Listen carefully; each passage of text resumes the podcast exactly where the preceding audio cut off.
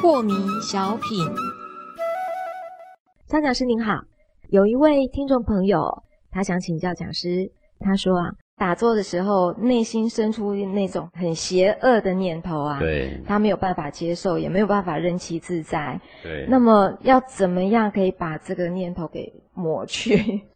呃，现在呢，这个正在谈的这种关照啊，是我们的心有一个特色，我们的心专注在这的时候，别的都看不到；专注在那的时候，这里都看不到。是，好，当你专注在善念的时候，那一刹那没有恶念；而专注在恶念的时候，那一刹那没有善念。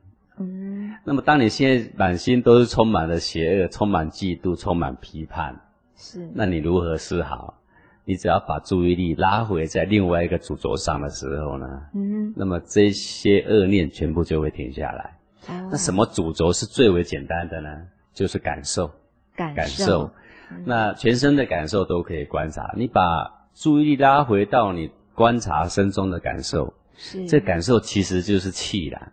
啊，身中的感受到处都在变化，对，就像个海，到处都有波。是你把注意力放在这个身中感受来跟他和平共处，那么当你专注在这，那一些自自然然就会不见了。嗯哼，那如果我这样讲你还听不懂，那么更方便的法门就可以专注在气息上，呼吸。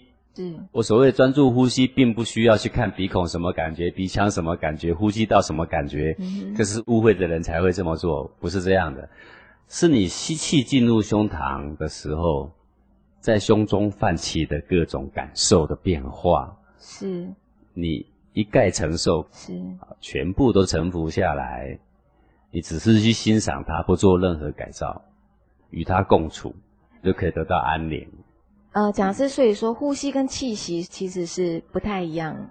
呃，我们讲气息，气息也就是我们所谓的呼吸啦，嗯在一般的人的概念里面呢是是这样。不过“息”这个字呢，意义比较广泛啦，是哦，它还有长养的意思啦，嗯它还有里面气机生灭的意思啦，很多啦。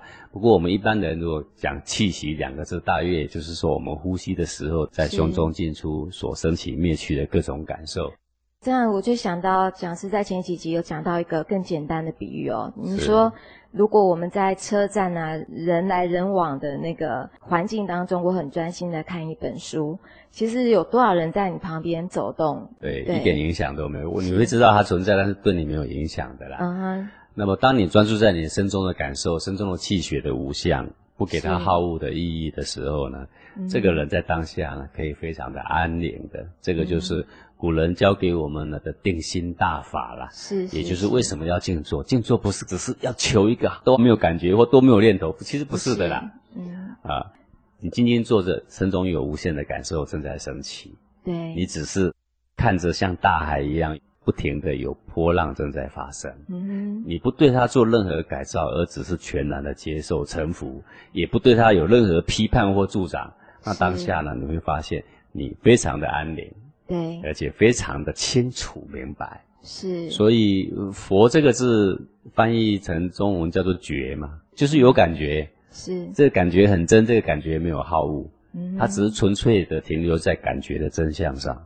嗯哼，那这个社会非常的安宁。对，啊，这就是关照跟静坐这个功夫所要突破的地方。